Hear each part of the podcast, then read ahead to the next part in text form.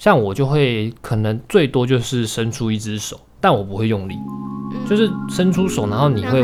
对扶着上去，因为我知道当事人要自己的声音想办法往。欢迎收听。你刚刚好像提到一个我是佳瑜，就是有一颗好奇的心吗？不知道我这样的结论对不对？当我在面对压力的时候，你会，你可能我记得那时候就是你几乎天天都会问说今天怎么样啊，类似类似这样子的东西，或者是。我说哦，这个好难哦的时候，你会说怎么个难法？就是你会想要了解，试图的想要了解，我觉得困难的部分是什么？嗯，然后这件事情让我额外想到的，之前呢，就是在在亲子天下上班的时候，有看到过一篇文章，然后那篇文章大概内容就是在，总之就是一个一个妻子，她独自的照顾小孩，老公长期都是在国外工作的。所以他基本上，他对于照顾小孩的一切事情是非常的不了解跟陌生，对。但是他也想要帮忙，可是因为通常都帮到忙，而且加上他也不理解，他不了解孩子需要什么，然后这个小孩这个时期的小孩要买什么样的东西，那个那个打破这两个人关系的一个很重要的关键，就是先生后来的好奇，主动跟他老婆说：“因为我我其实不太了解这个。”我们我们的女儿这个阶段需要什么啊？你可以教我吗？或者是她不知道奶粉要怎么泡，然后就主动跟他的的老婆说：“我可能做的不太不太好，可能我现在尝试了，还是需要你来擦屁股。不过我真的想要帮忙。”嗯，只是这一份好奇的心，就让后来这对夫妻的关系变好。嗯，我自己觉得说，如果关系紧密的家人或是两个人，就可以事先其实也。我觉得不用太害羞或是不好意思，就直接问说你觉得我应该怎么做？嗯，你希望我该怎么陪你？但是那种并不是好像不耐烦的对对对，哦，不然你想怎样？就有点像好男朋友跟女朋友说啊，不然你想怎样？让你呀，那的的那种很有点幼稚的冲突。既然我们都是这么关系紧密的亲密的两个人，那为什么不能说这样子的话？嗯，更能知道他在这个阶段的角色，或者对对对，他可以怎么帮助你，而不是用用猜的。我觉得不能用猜的啦，会会耗掉很多精力跟时间。这是不是要破除偶像剧迷思？他们好像不需要，不需要也心有灵犀。然后女，比如说女生突然在图书馆读书，然后男生突然把他的书 拍掉，把他的铅笔拔掉，然后抓着他的手往外冲，戴上安全帽，然后去看海、看夕阳。这个这个时候，通常女生应该会想什么鬼？我现在还要看书哎。对，可是偶像剧都会觉得很浪漫，但是也没有说这样不对。但是我觉得可能要事先问一下，或或是那个是奠基在对双方有一定的了解，就是你知道对方现在，你真的确认对方现在需要的是什么。好，没错。那辛苦辛苦。嘿。然后呢，最后一个部分就是我们来聊聊，因为我们刚刚都是在聊。嗯，陪伴者嘛，那我们来聊聊，身为你在一个很有压力，或是你面对挫折的那个人，你觉得有没有需要什么自觉跟调试？这部分我可以先说。嗯，第一个是我觉得，嗯，即便你现在可能处在一个，你可能是考生，所以你面对了一个很大的压力，你不知道自己未来能不能真的达到你目前想要的那个目标。然后花了这么多时间准备，不知道会不会考上。然后那些就是研究所啊什么的报名费还这么贵。不过不管怎么样，都不要把自己当成一个受害者。我会这样的说的意思有有一部分是因为我承认在。我在准备考试的那个过程当中，我会不自觉的让觉得世界是围着我打转的，就是所有时间表应该都以我为主，因为我现在压力最大诶，尤其是会对关系比较亲密的人，会很不自觉的做出这样子的反应。嗯，但我觉得这件事情本身有点伤人，因为别人也有他们目前面对的压力，这样子做的本身会忽略了那些真的默默陪伴在你身边的。人，你可能就一直把那个焦点关注在自己身上，忘记去看那些那么多支持你的人陪在你身边。这是第一个。然后第二个，我觉得是昨天我们去看了那个《小王子》在华山那边的一个展览。《小王子》应该很多人都看过。我以前就对一句话还蛮蛮有感触的，就是玫瑰之所以对你来说很重要，那是因为你在他身上花了很多时间。我觉得这件事情对我的提醒是，目前我所面对的这个压力之所以会被我看得这么大，也是因为我在他身上真的花了很多的时间跟精力，所以我才会觉得，如果没有得到他，那个失落感就会更重。这当中，我觉得要去要去调试的就是，你其实还有其他也很重要的事情要去看，包含你跟人的。关系，然后包含你对自己，你为什么要做这件事情，就这些种种都是你需要去意识到的事情，而不是沉浸在那个压力的当下。嗯，我自己觉得，如果是陪伴者的话，那个自觉就是我要尽量的同理当事人的想法，但我不能成为当事人的思维。嗯，其实哦，这个真的非常抽象，就是我要知道，我好像懂哎，我要知道你现在这到底是在。辛苦或者是在难过些什么，可是我不能跟你一起非常的难过，然后我们两个就一直。你知道这有点智商感吗？就是你要去同理个案，但是你不能让自己变成个案。但这很很闷呢，你会有点不知道要做些什么。对对。然后当事人也会很，他就陷在一个空间里面，然后窝在那个角落，然后你通常上它的上面就是黑黑灰灰，然后他背对着你，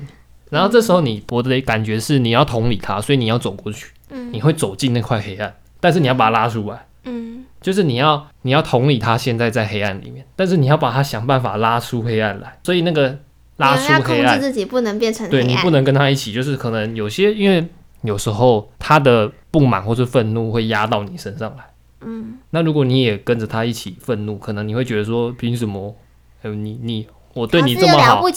对，或或是我对你那么好，那你你还这样对我大小声？嗯。跟他有一样的思维，理解他的思维，但是不要跟他做一样的反应。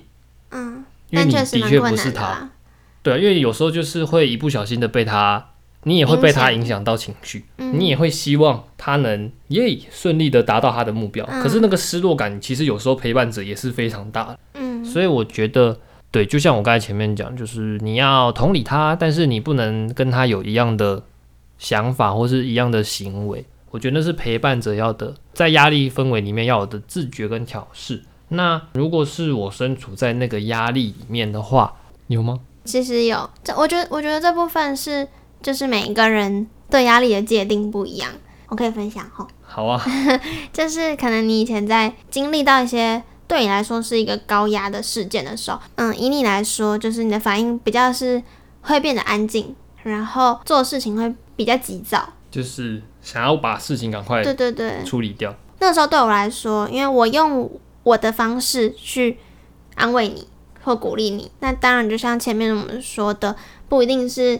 身为处在压力当下的人所需要的嘛。我的方式好像就是我我一直问你怎么了，对不对？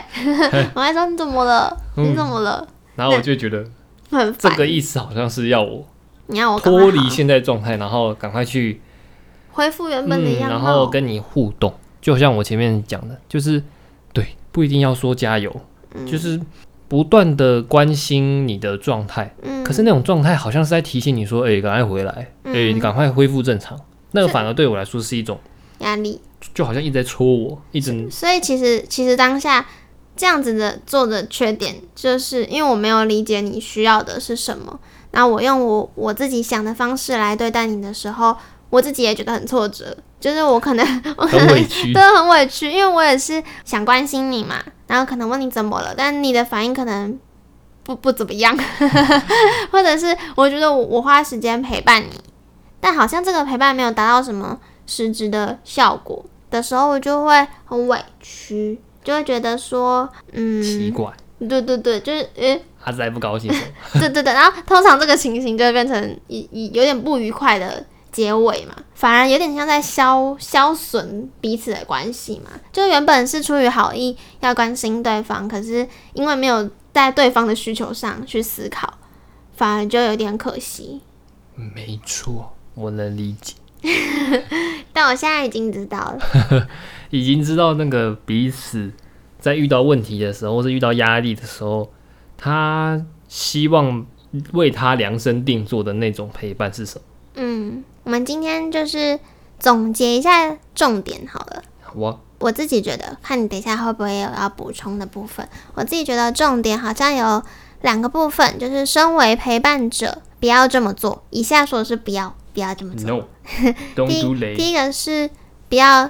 一直以安慰者为中心，就是说不要一直为你以你自己为中心，因为你现在是要去鼓励跟安慰或陪伴那个人，那你应该以他的需求为中心，不要一直说哦，我以前也有这样子的经历啊，然后我以前更怎么样，所以这你 OK 的啦，类似这样，就是以你自己的经验为出发，就是请你不要一直去讲自己，而是把角度换成对方，就是同理他目前所遇到的困境跟跟心情是什么。对，然后第二个就是不要一直想要对方赶快好。我我以前就会这样嘛，就是我会想要，我就一直问你怎么了的那个背后，其实就是希望哈，我想要你跟平常一样，就是开开心心的，可以一起聊天，可以怎么样的，就是我想要赶你赶快好起来。可是你当你试图的去表达这样子的，用用那种想要你赶快好起来的语句去跟你要陪伴的那个人鼓励呀、或者说一些支持的话的时候，反而有点像是把对方推开。就像你刚刚说，你就会觉得哈，就是一直在戳你，你现在是要我赶快好起来吗？但我现在就是没办法，那怎么变成好像我我已经在压力当下，我还要配合你，还要迁就你说好啦，不要让你担心，或者不要让你难过，我只好赶快好起来。嗯，对，这是我觉得身为陪伴者不要这样做的事情。你觉得还有吗？